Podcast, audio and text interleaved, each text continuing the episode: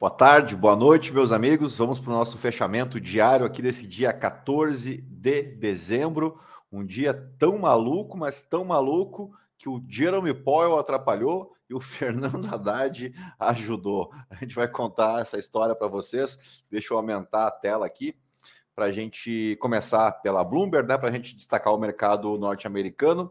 Hoje foi dia de confirmação dos juros americanos, mais uma, uma alta, agora dessa vez de 50 pontos base, confirmando então o fim daquele ciclo de quatro altas consecutivas de 75 pontos base. E, bom, deixa eu abrir, porque tem bastante coisa para falar sobre isso. A primeira que eu peguei aqui é justamente a matéria sobre a fala, né? Onde o Jerome Powell afirmou ainda que o Federal Reserve tem um longo caminho a percorrer né, após a alta de meio ponto percentual hoje. Aumentos contínuos são vistos enquanto o FONC mantém a linguagem. Uh, autoridades cortam projeções do PIB para 2023 e aumento para desemprego. Uh, deixa eu pegar aqui o que eu achei mais interessante. Uh, até vou voltar para mim um pouquinho, depois eu mostro para vocês, porque há umas duas semanas atrás eu tinha comentado com vocês numa outra fala do Jerome Powell, não, né, não sobre, sobre a decisão em si, mas num, num painel que ele havia participado, e me parece que o mercado financeiro errou a mão ali. Depois a gente vai ver umas outras falas aqui de especialistas americanos a Bloomberg, uh, que eles está tendo um, um, ruído bastante interessante entre o que o Powell diz e o que o mercado quer acreditar, né? Não é nem questão de não compreender a linguagem do Jerome Powell. Eles realmente estão discordando. A gente vai ver isso mais tarde, tá? Então eles especulavam já uma, um fim de ciclo para a próxima reunião em fevereiro, uma alta leve de 25 pontos base, mas não sei lá muito por que, que eles estavam especulando isso, porque eu tinha comentado com vocês que não me parecia ser, ser esse o indicativo do Jerome Powell já duas semanas atrás, e me parece que o discurso dele de hoje foi mais alinhado ainda em relação a isso. Ó, o comitê antecipa que o aumento em curso no intervalo da meta serão apropriados para atingir uma postura de política monetária suficientemente restritiva para retornar a inflação a 2% ao longo do tempo. Né? Então, a gente está com uma inflação de 7,1% agora, tem muito chão pela frente, e eu mostrei para vocês, acho que na segunda-feira, que em média esses ciclos têm levado 11 meses em média né, para começarem a trajetória descendente. E o mercado já apostando já no segundo semestre.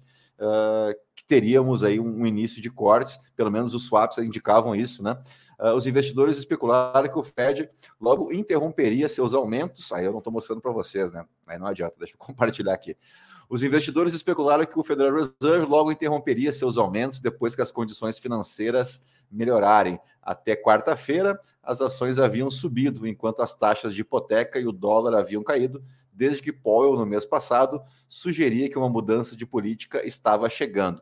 Eles também apostavam que as taxas atingiriam cerca de 4,8% em maio, seguidas por cortes de 50 pontos base no segundo semestre do ano. E a votação de hoje foi unânime, e eu mais uma vez me pergunto da onde foi que o mercado com, né, entendeu que o Paulo estava sinalizando então uma, uma interrupção uh, num cenário de, de, curto prazo, né? Aqui no outro destaque da Bloomberg, é a matéria que eles fazem o fechamento do dia, uh, o S&P 500 e o Nasdaq oscilaram então brevemente, uma sessão extremamente volátil, né? Que foi por lá. A decisão dura e os comentários subsequentes do presidente do Fed também afetaram os tesouros, com as taxas subindo antes de voltar aos níveis anteriores à decisão. Então, sim, foi um dia de recolher o equipamento né, e, e começar a enxergar a coisa por um outro prisma.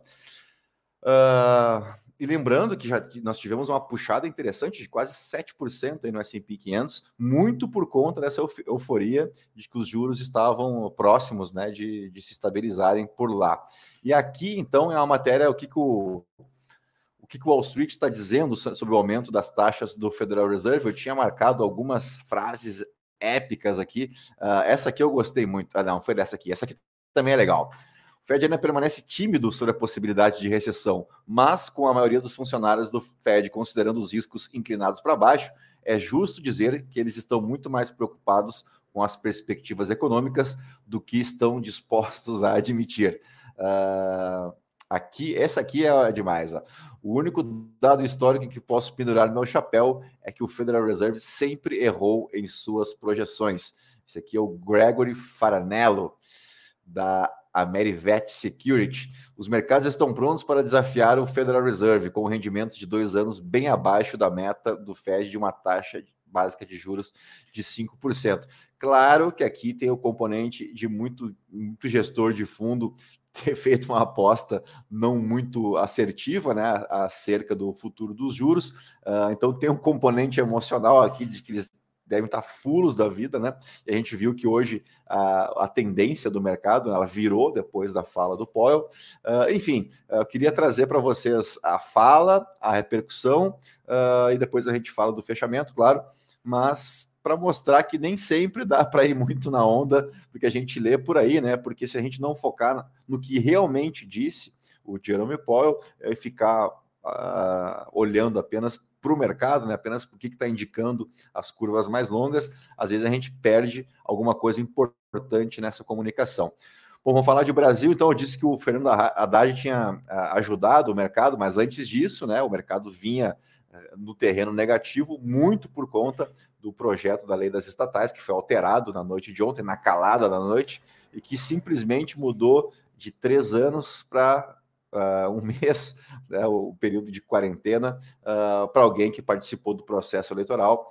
Uh, pudesse assumir uma estatal. E aí, claro que a gente viu Petrobras e Banco do Brasil, especialmente, pagando o pato por conta de mais uma barberagem política. Mas aí o Fernando Haddad concedeu uma entrevista, eu queria mostrar para vocês alguns highlights, mas ele sinalizou outras coisas, que eu acho que é o mais importante, que ele disse uh, que, resumidamente, assim, que não é a intenção uh, do, do, do, seu ministério, né, uh, uma expansão monetária ou aquele medo.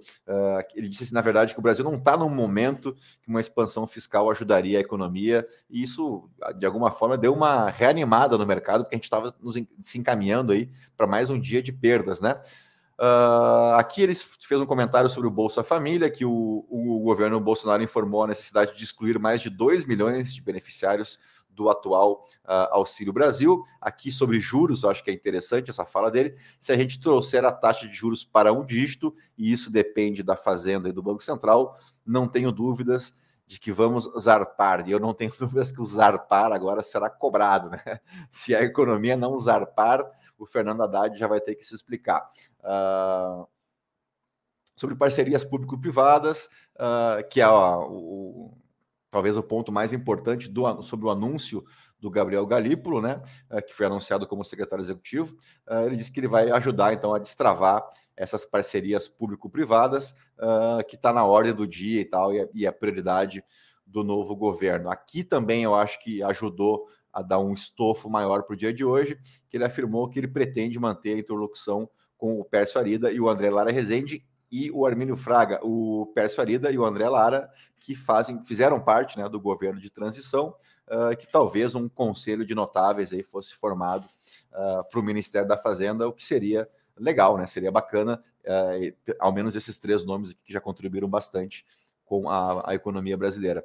aí aqui tem algumas reclamações sobre o governo. Aqui eu acho que pela primeira vez eu vi alguém com relevância no PT admitir erros uh, no governo do governo Dilma, né? Eles sempre acabam saindo pela tangente, desconversam, falam em golpe, aquela história toda. Uh, mas ele disse aqui, né, que no início da década passada, ó, abre aspas, acho que achou que a crise da economia não era estrutural, o que impactou no desempenho. Ele deu outro exemplo. Nós cometemos erros de condução de política naquele uh, no começo da década passada, quando nós passamos a fazer uma política de preços de combustível que prejudicou o etanol.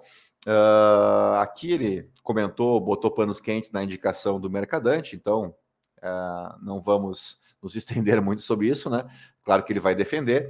E sobre a recondução do, do Roberto Campos Neto, presidente do Banco Central, ele desconversou e tal, disse que eles tiveram uma conversa muito animada, muito aprazível, mas ficou por aí, né? Não deu maiores detalhes. Então, vamos para o fechamento propriamente dito. Ah, e tem ah, acontecendo nesse momento temos o julgamento sobre o orçamento secreto e a ministra Rosa Weber, que é a relatora, eh, já votou pela inconstitucionalidade, que no meu entender, né, no meu juridiqueza aqui de, de cientista político, uh, me parece muito óbvio né, que é inconstitucional o tal do orçamento secreto. Deixa eu pegar aqui os fechamentos. O Brent para fevereiro subiu 2,5% e foi aos 80 dólares, 82 dólares 70 centavos o barril, o Brent para fevereiro.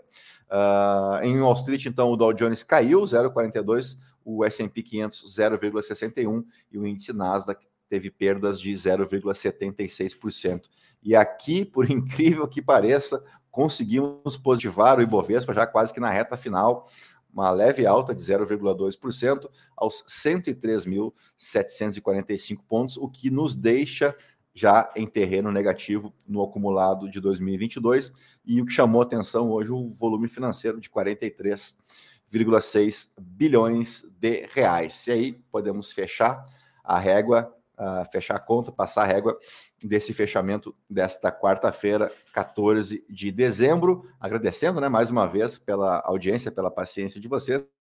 Fazer aquele velho pedido, deixar o likezinho, se inscrever no canal. Se você me vê pelo YouTube, se for pelo Spotify, uh, nos uh, lugares correspondentes, ali no coraçãozinho e na avaliação cinco estrelas para ajudar a gente, tá legal? Temos encontro marcado amanhã cedinho, antes das 6 horas, antes do Galo cantar, com o nosso Morning Call, mais cedo do Brasil, tá bom? Então a todos uma boa noite, um bom fim de tarde, cuide-se bem, descansem bastante, que amanhã tem mais. Tchau, tchau. Fui.